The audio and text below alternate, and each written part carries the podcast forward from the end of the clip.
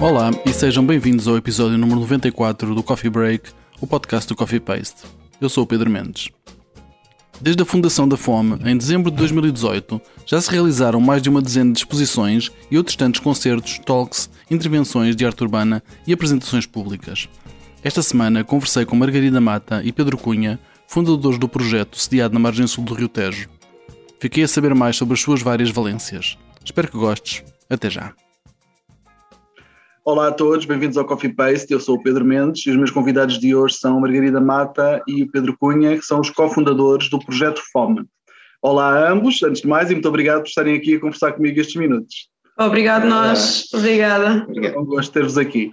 Um, então, começando pelo princípio, pergunto-vos como é que surgiu o projeto FOME e quais são os seus principais objetivos? Um, então, um, a FOME nasce em 2018 um, e nasce, nasce assim num turbilhão de mudança de vida, portanto isto tem muito a ver também connosco.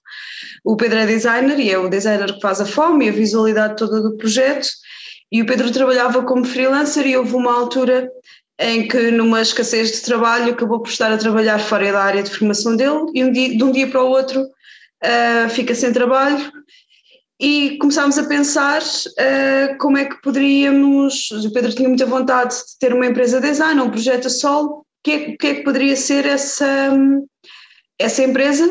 Uhum. Ou o que é que poderia ser esse projeto e o que é que poderia diferenciá-lo? E na altura eu também eu trabalhava na, na, na, área das artes performativas e estava com alguma vontade também de, de mudar.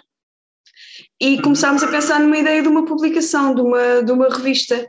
E então entre pensarmos a ideia, conversarmos com algumas pessoas que nos pudessem orientar e ouvir os outros, nós começámos a pensar no projeto em julho de 2018, começámos a, a implementar em setembro e a primeira fome nasceu, nasceu em, em dezembro de 2018. Okay. E o objetivo da fome é preencher aqui um espaço que nós sentíamos que de alguma forma uh, estava, estava vazio, um, que era congregar e mostrar artistas, sobretudo na margem sul do Tejo. Portanto, nós fomos percebendo que existia uma massa artística muito interessante aqui nesta zona e que não havia um projeto que pudesse hum, congregar todos esses artistas. E, portanto, é esse o princípio da fome. É óbvio que as coisas já foram mudando um bocadinho, mas essa foi a ideia inicial. Ok. E eu penso que, hum, que o projeto se ancora na revista Fome.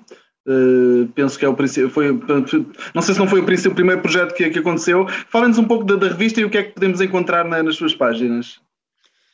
Sim, uh, sim, inicialmente começou, começámos pela revista Fome, depois mais tarde é que juntámos, uh, criámos de facto a Associação Fome, que já tem depois uma continuação desse trabalho, que que teve, eh, fez parte desde o plano inicial, mas inicialmente, de facto, a fome uh, visualmente é muito similar, ou eu fui buscar muita inspiração às, às, revistas de skate dos anos 90, que tinham assim fotografias assim, a ocupar as páginas inteiras, e era quase um, um objeto de coleção. E o objetivo uh, da revista em si Uh, para além de pronto, mostrar os artistas, como objeto é ser mesmo um objeto colecionável, portanto, uh, as ilustrações um, ehm, como, como, as, como as cores são, são muito fortes e é com esse, com esse mesmo objetivo.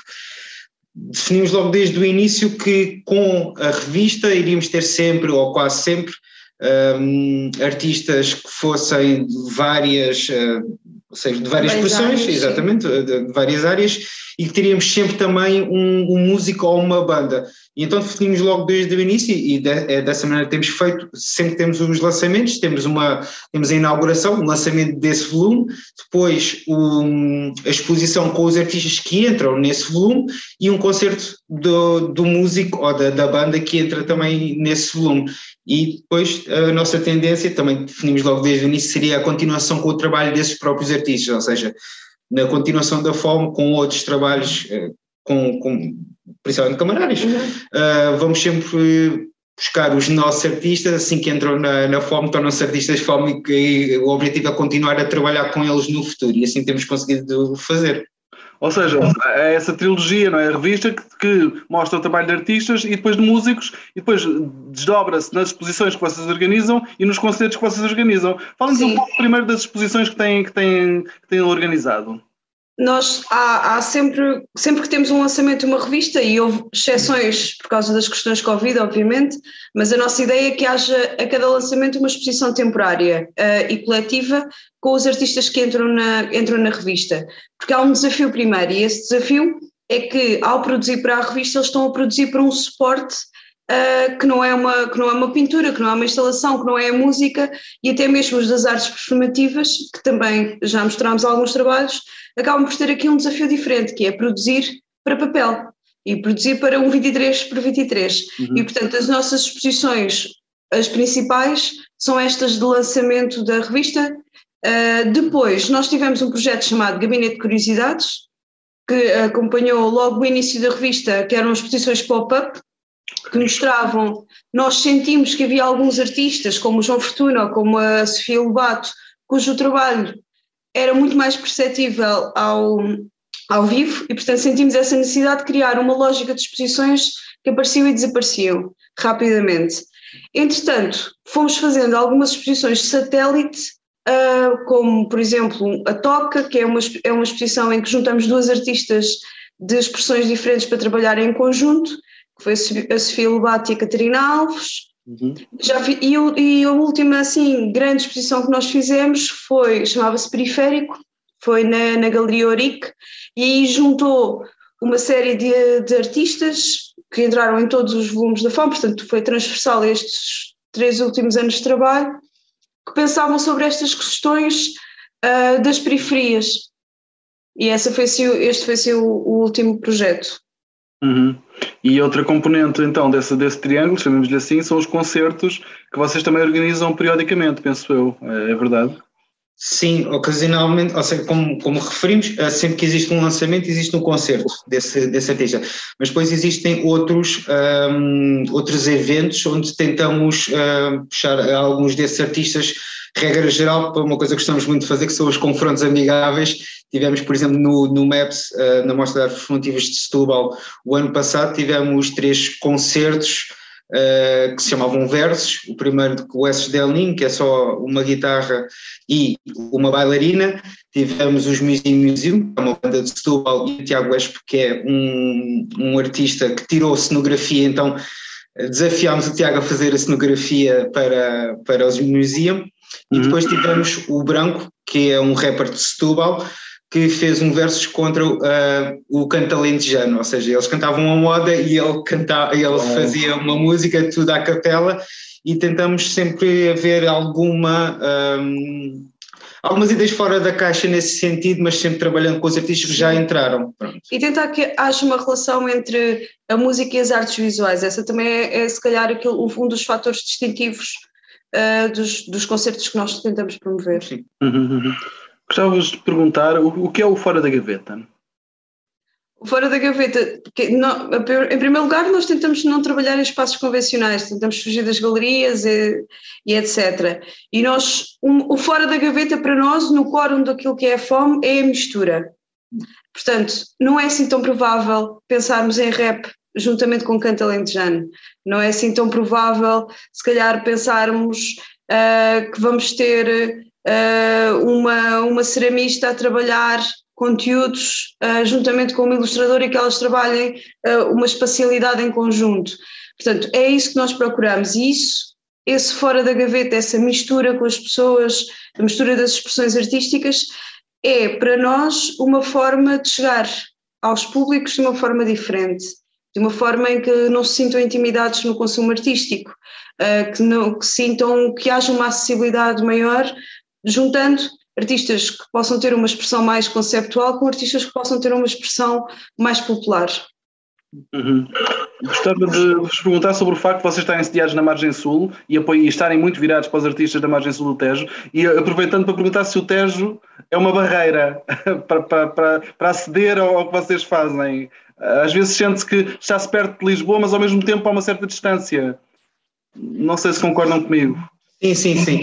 Uh, tanto que uh, nós uh, temos a nossa sede na Margem Sul e sempre temos lançamentos, os lançamentos dos volumes são sempre feitos na Margem Sul e até é o que prevemos que aconteça no futuro, os lançamentos serem feitos mesmo na Margem Sul para tentar trazer algumas pessoas até aqui. Outras posições já fizemos em Lisboa, mas uh, a festa grande, digamos assim, será sempre aqui na Margem Sul. Existe de facto essa barreira, é uma barreira puramente psicológica, uh, mas no entanto essa barreira acontece. Vemos uh, casos em concreto, como por exemplo no Barreira é mais fácil fazermos deslocar as pessoas, que é só apanhar o comboio. Um, no entanto, estamos a tentar combater e temos vários exemplos de, de pessoas que vêm de propósito ver, ver um concerto ou, ver, ou vir a um lançamento mesmo da fome, seja a Setúbal, seja no Barreiro, pegam no carro e vão dar uma, uma volta. Aconselhamos sempre a ir a dar uma voltinha Sim. pelo sítio, comer, se for a Setúbal, um, um choco frito e, e pronto. Mas sim, existe essa barreira Uh, sempre que fazemos alguma coisa em, em Lisboa, uh, dizem-nos, ah, deviam fazer aqui mais coisas, deviam, deviam dar mais nesta, nesta margem, mas nós somos. Um... Teimosos e resilientes. Exatamente. E é importante, é importante criar os centros fora dos, fora dos centros principais. Eu acho que isso é muito importante.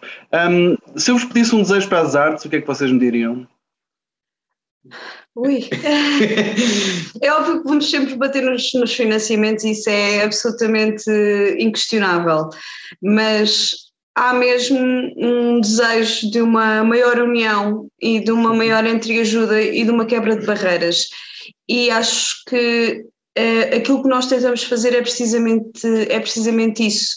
Portanto, olhar mais para o outro, para o que está ao lado, um, acho que esse, esse pelo menos do meu lado, seria esse assim, o desejo maior. Sim, sim, concordo plenamente. Uh, seria mesmo, o ponto, o primeiro ponto seria de facto a, a questão da ajuda das artes, é que é muito importante, uh, e em questão dessa barreira de nos unirmos, com o FOM temos conseguido criar o nosso nossa tribo. Exatamente, exatamente, a nossa tribo, muito bem. E, e, está, e, e, é, e, é uma, e é sempre uma situação feliz e aconselhamos que toda a gente faça o mesmo. Margarida e Pedro, muito obrigado, foi um gosto falar convosco. Obrigado, Pedro, muito, muito obrigado. obrigado pela oportunidade. E assim chegamos ao fim da edição desta semana do Coffee Break. Podes subscrever nas principais plataformas ou na aplicação que usas para ouvir podcasts. Se nelas pesquisares por Coffee Paste ou Coffee Break, será fácil encontrarmos. Se gostaste deste episódio, deixa-nos lá um comentário e uma classificação. Vai ajudar-nos a chegar a mais ouvintes. Convidamos-te a visitar o nosso site em coffeepaste.com, onde podes encontrar muito mais conteúdos. Podes também encontrar as notas sobre este episódio em coffeepaste.com/cb94. coffeepaste.com/cb94. Se quiseres apoiar o nosso projeto e as suas atividades, podes fazê-lo em coffeepaste.com/apoiar. coffeepaste.com/apoiar. A música deste podcast é da autoria do DJ Music Mr. Bird. Eu sou o Pedro Mendes e falamos em breve. Fica bem.